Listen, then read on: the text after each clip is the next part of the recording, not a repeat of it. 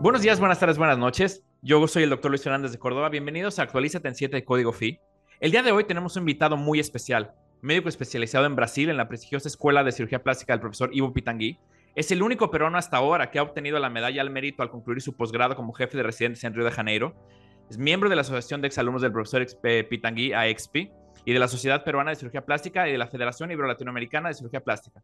Profesor investigador de la Universidad Ricardo Palma en Lima, Perú.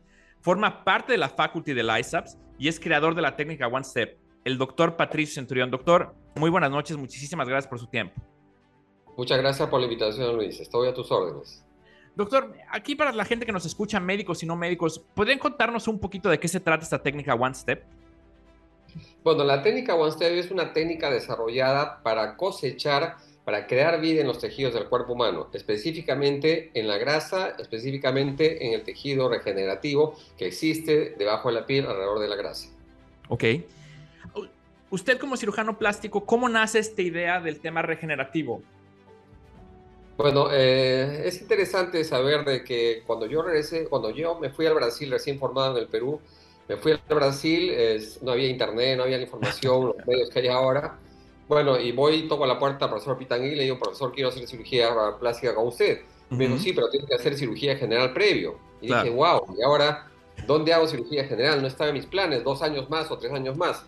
Así que me puse a buscar y tuve la suerte de encontrar en el Instituto Carlos Chagas el curso donde podía hacer la cirugía general y escogí como un profesor eh, especial el profesor Hernán Boín, investigador, pesquisador brasilero, que fue el que era mi profesor en cirugía general que me obligó hacer dos cosas, hacer eh, cirugía experimental Y, a enseñar en una universidad. Entonces fue la docencia y la investigación. Y el primer trabajo que él me pidió que haga fue regeneración hepática después de hepatectomía del 70% en las ratas. Ah, qué interesante. Entonces, estoy hablando que en 1988 comencé a estudiar medicina regenerativa, que no había lo que hay ahora. Claro.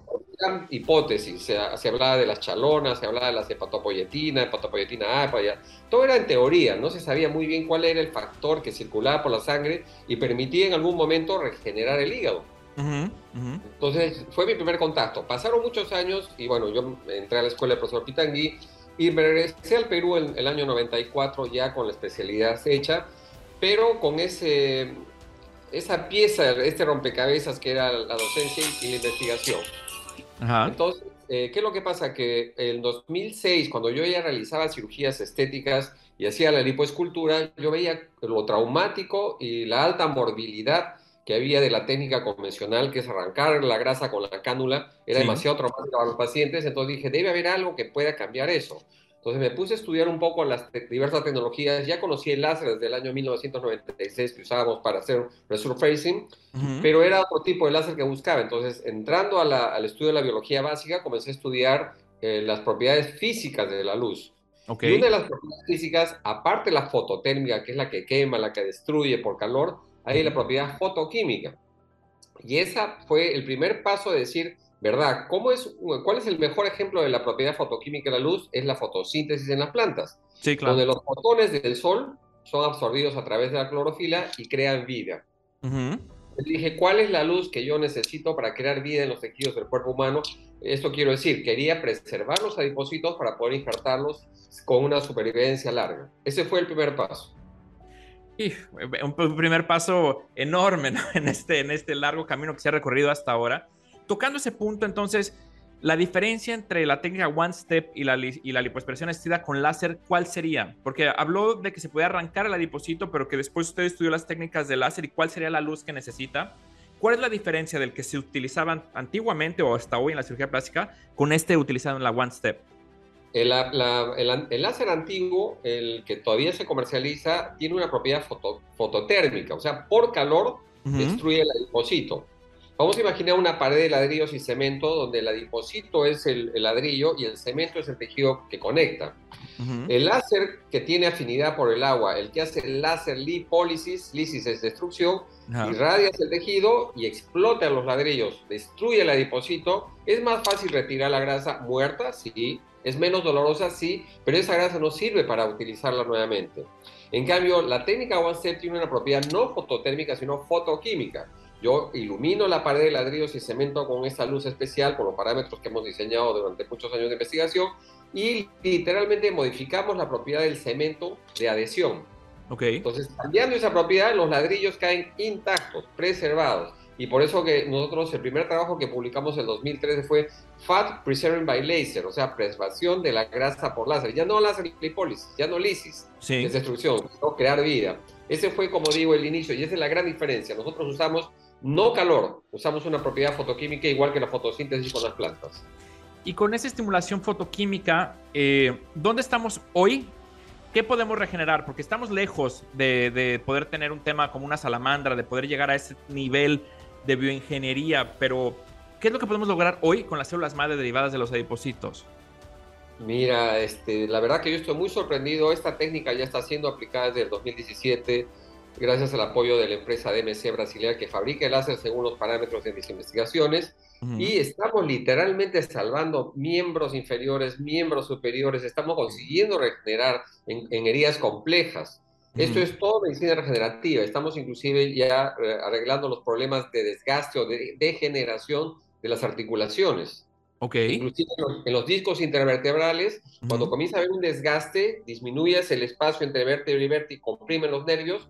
Antes, ¿qué se hacía? Se ponían unas placas para levantarlo y, y se fijaba la, la, columna. Ahora inyectamos la parte líquida del cóctel regenerativo de las células madre con una inyección, inyectamos los discos y eso conseguimos regenerar. O Buenísimo. sea que es bastante amplio en el momento. Si está consiguiendo, como digo, casi casi este, reconstruir áreas que normalmente iban a ser o miembros que iban a ser amputados.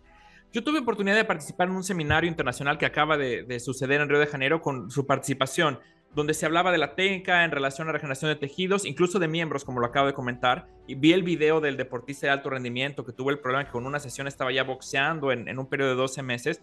Eso es posible hoy, regenerar tejido vascular, tejido nervioso y, y recuperar alguna función si tiene sí. el miembro y tal en forma, ¿no? ¿Qué podríamos esperar en 5 o 10 años, doctor, con estas, con estas células totipotenciales, multipotenciales? ¿Qué podríamos esperar? Eh, la verdad que muchas cosas. Eh, a mí me gusta soñar en grande. La verdad que he sido ambicioso con mis sueños y me he quedado corto a lo que estoy consiguiendo ahora. Okay. Porque estoy seguro que ya no va a haber eh, los trasplantes de órganos, número uno. Ah, interesante. ¿Por qué? Porque cada persona, si yo tengo un problema de válvula del corazón, uh -huh. voy a utilizar un biomaterial para hacer el esqueleto de la válvula o parte del cuerpo o parte del hígado o parte del riñón. Voy a sacar mis células madre, voy a ponerlos en cultivo con ese biomaterial que es el esqueleto para que se llene de mi tejido y después pueda ser implantado como parte, como sea, como parte de mis órganos, sin la posibilidad de rechazo. Ese biomaterial, ¿usted habla del tejido conectivo de, que viene en la, en la lipoaspiración convencional? No, no, no, no. El biomaterial es como el ácido hialurónico, por ejemplo, que en impresora de 3D tú puedes hacer el esqueleto de un riñón. Ah, buenísimo. Uh -huh. Y lo, lo, tienes que rellenar, ¿no es cierto?, con células. Entonces son las células estimuladas, fotoestimuladas, en este caso con la, la técnica One Step, que permite que crezca rápido en las mejores condiciones. Entonces, si nosotros tenemos un esqueleto de un riñón y nosotros lo embebemos con las células del propio paciente, cuando crezca eso, obviamente va a ser fácil trasladarlo y trasplantarlo al propio paciente. Hablando de rápido, ¿qué tan rápido?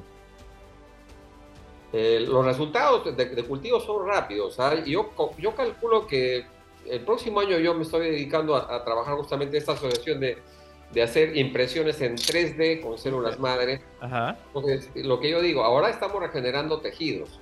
Uh -huh. Yo creo que el paso siguiente es regenerar órganos. Ok. A eso estamos apuntando. Súper, súper, súper. Va, va. Vamos a estar pendientes de aquí a un año entonces de los, los órganos en 3D.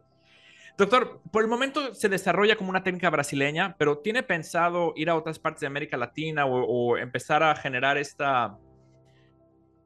Que la gente comience a cabalgar esta onda, ¿no? De, de las células madre, etcétera, tomadas del adipocito con sí, su claro, técnica WhatsApp.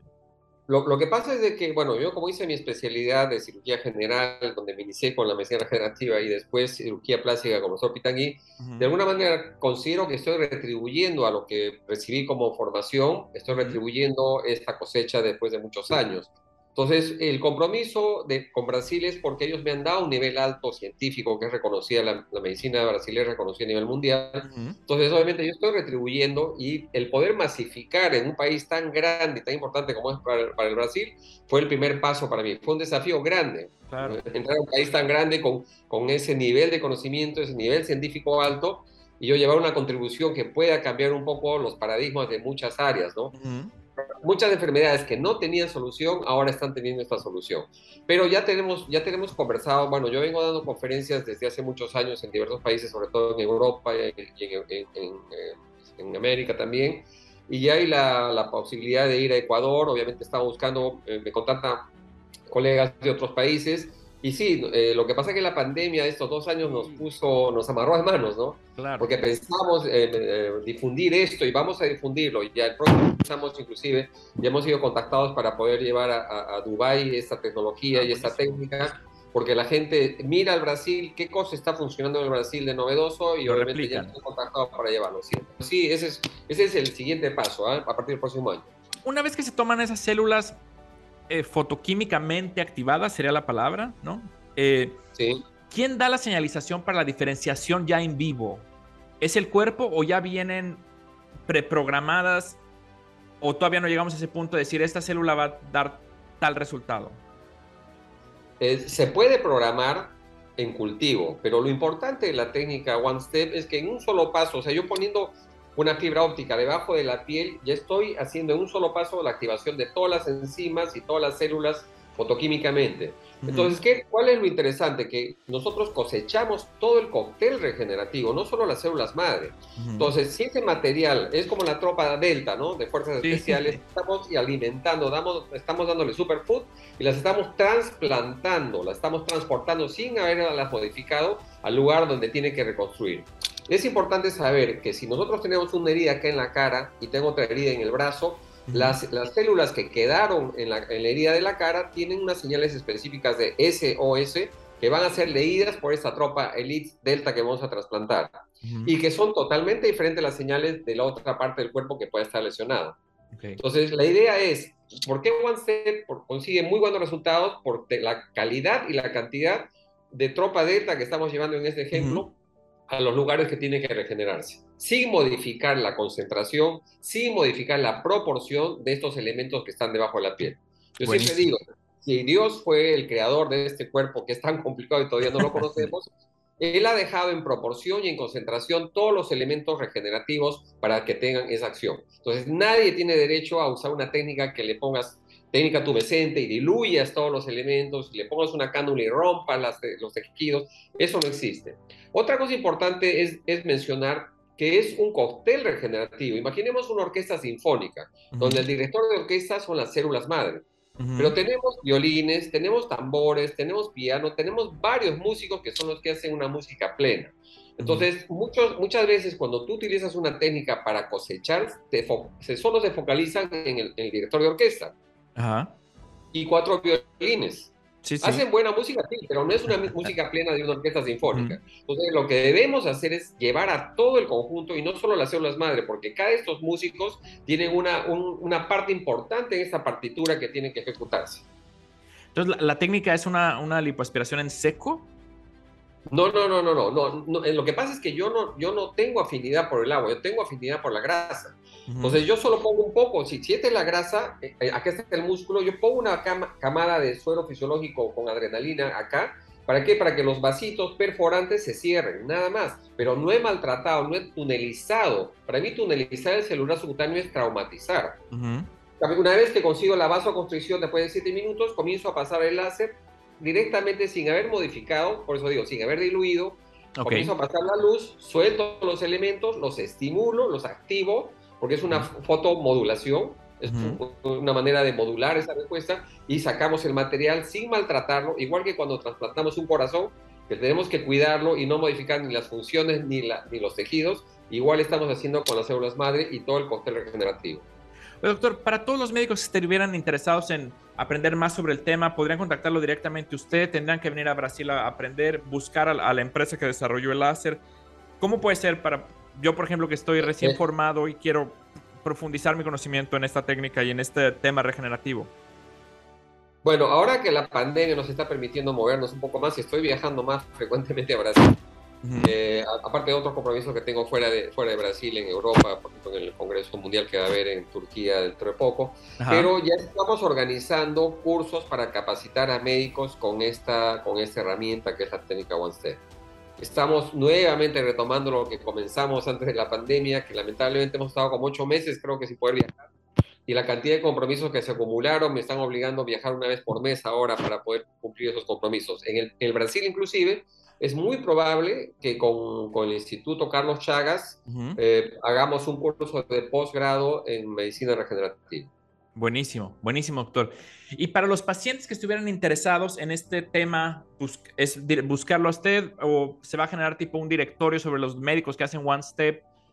¿O cómo en apoyo a los pacientes, ¿dónde pueden contactar quien necesite regenerar alguna parte, un disco vertebral, etcétera? Bueno, en el Brasil eh, hay una página web que es One Step Brasil.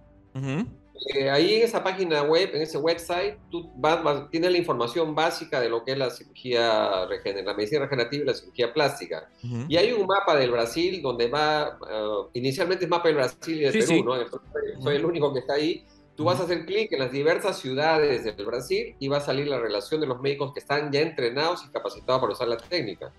Perfecto. Entonces va a haber una sección para pacientes y otra sección para médicos. Buenísimo, buenísimo. Yo voy a estar ahí en la lista, ya estoy en la lista de espera de ese, de ese próximo curso. Y oiga, doctor, para los, los médicos que están recién formados, siempre al final me gusta terminar estas participaciones con grandes, ¿no? Como usted, que usted tiene un gran currículum, que se formó fuera, que ha viajado el mundo. ¿Cuál, dos cosas. ¿Cuál fue la experiencia de estudiar fuera de su país? Y dos, ¿cómo resumiría en una palabra o en una frase un consejo para los médicos que están comenzando sobre el éxito personal y profesional? Cuando recibí la medalla al mérito, la noche que, me, había el cierre del curso en 1993, me informaron en la tarde que iba a recibir una medalla por haber culminado siempre en primer lugar los tres años, de haber hecho los maratones entonces yo dije, ¿qué, cómo debo retribuir? ¿no? Entonces la frase que dije, y la repito contigo, a pesar de que los maestros y los libros son auxiliares necesarios, es del esfuerzo propio que se consiguen los más brillantes y duraderos resultados. Claro, claro. Entonces la experiencia que tuve con, con Pitangui fue literalmente, eh, cuando yo estaba en segundo año de medicina, yo sabía que quería ser médico, sentía que tenía cierta habilidad por, pues, tocar algunos instrumentos musicales, entonces yo quería ser cirujano pero decía, pero ¿cómo puedo mezclar la parte del arte? Porque claro, la gente va a ver una cicatriz externa y no va a ver el, arte que yo he hecho. Y fue justamente de casualidad, esas casualidades, cae en mis manos una revista con la entrevista de Pitangui. Entonces yo dije, no, este profesor va a ser mi profesor y comencé a desarrollar ese sueño. Y para los jóvenes siempre me gusta decir, cuando nosotros tenemos un sueño es como construir un rompecabezas. Tú tienes que construir una imagen muy bonita, idealizarla y una vez que tengas ya la imagen, pones todas las piezas de rompecabezas en la mano, en la mesa, y va a haber muchas piezas en las que tú vas a reconocer la posición y la ubicación de esas piezas. Pero va a haber muchas piezas que no tienen la más mínima idea de dónde van a ser y, en qué parte de la imagen están. Lo importante es preservar todas esas piezas porque va a ser necesarias para culminar la imagen. En mi caso fue estudiar forzadamente eh, cirugía experimental, fue forzado a hacer docencia y ahora me dedico a hacer medicina generativa, experimentos y obviamente también la docencia. Todas esas herramientas que se aprendieron y se acumularon durante la juventud empiezan a, tomar sentido más adelante, ¿no? Exactamente. Comienzas a unir las piezas y, creo que actuar con un buen corazón, siempre pensando en, el bienestar de las demás personas, las, las personas, las situaciones llegan a la vida de uno en el momento adecuado. Eso es un poco, y como dice este, Einstein también dice, ¿no? Cuando hay una cosa nueva, es un por ciento de inspiración y 99% de transpiración, ¿no? Porque hay que ser persistentes en tu sueño. Lo más importante es la persistencia, ¿no? Exacto. Y existe, hay otra frase que me gusta mucho decir, dice que hay tres clases de infelices en este mundo. El que no sabe y no pregunta. El que sabe y no enseña. Y el que enseña y no hace. Entonces es obligatorio ser feliz en cada una de nuestras etapas de la vida. Doctor, muchísimas gracias por su tiempo.